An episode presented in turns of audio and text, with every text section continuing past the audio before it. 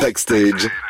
Geek. Le jeudi à 7h06, Sarah, tu surveilles ton PC. À la recherche de trois infos geeks de la semaine, on va commencer avec cette question. Quelle est cette tribune d'influenceurs qui a fait polémique Alors, depuis quelques jours, vous voyez le nom de Squeezie cité un petit peu partout au sujet d'une tribune d'influenceurs qui aurait été signée, etc.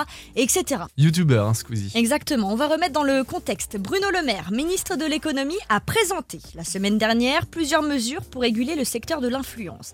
Et celle qui a beaucoup fait parler, c'est cette régulation qui concerne la promotion de produits publicitaires. Exemple, quand un candidat de télé-réalité va vous vendre des blanchisseurs de dents, et de l'autre côté, il y a des youtubeurs qui, eux, vont faire la promotion de VPN ou de coques de téléphone. Ils ont tous signé une tribune dans le journal du dimanche pour demander à Bruno Le Maire de ne pas casser leur modèle économique, en quelque sorte. Quand je dis tous, je parle des influenceurs, des youtubeurs, des gens, des créateurs de Il y a contenu, qui Il y si a vous voulez. Cyprien, euh, Squeezie, donc. Cyprien, Squeezie, Seb Lafrite pour ne Ouais. citer quelques-uns. Et là où ça coince, c'est que tout ce petit monde d'influenceurs de télé-réalité et de créateurs de contenu sur Internet ne veulent pas être dans le même panier. Parce qu'il y a une différence entre ceux qui trompent leur communauté et ceux qui font des partenariats avec de bonnes marques et qui ne vous Oui. arnaquent pas. Donc, le nom de Squeezie est sorti parmi ceux qui ont signé cette tribune.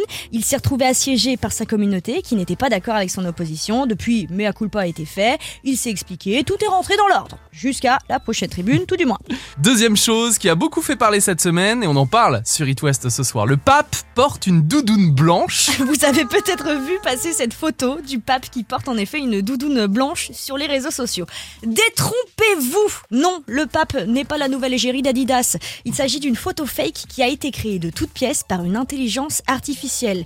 Et c'est très très très bien Ah, fait. mais attends, mais on y croit. Mais on pourrait franchement y croire. c'est un montage. C'est un montage. Dans le même temps, vous avez aussi peut-être aperçu des photos de Donald Trump qui se fait arrêter ou d'Emmanuel Macron en manif.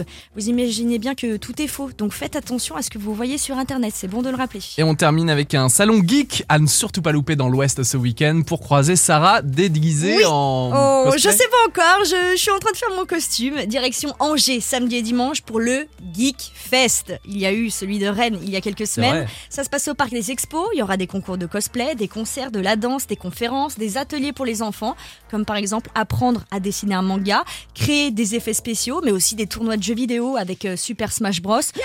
Le tout en présence d'auteurs, de conférenciers, de youtubeurs euh, comme Gastronogeek. T'as dû- euh, déjà dû voir un de Il ses fait livres. des livres de recettes. Il fait des livres de recettes de choses qu'on peut voir dans les jeux vidéo, notamment Ouais. des recettes qui ont l'air tellement bonnes. Vous pouvez aussi croiser d'autres personnalités comme Domitor qui est vulgarisateur cinéma sur YouTube. Backstage. 19h, 20h, Sur It West.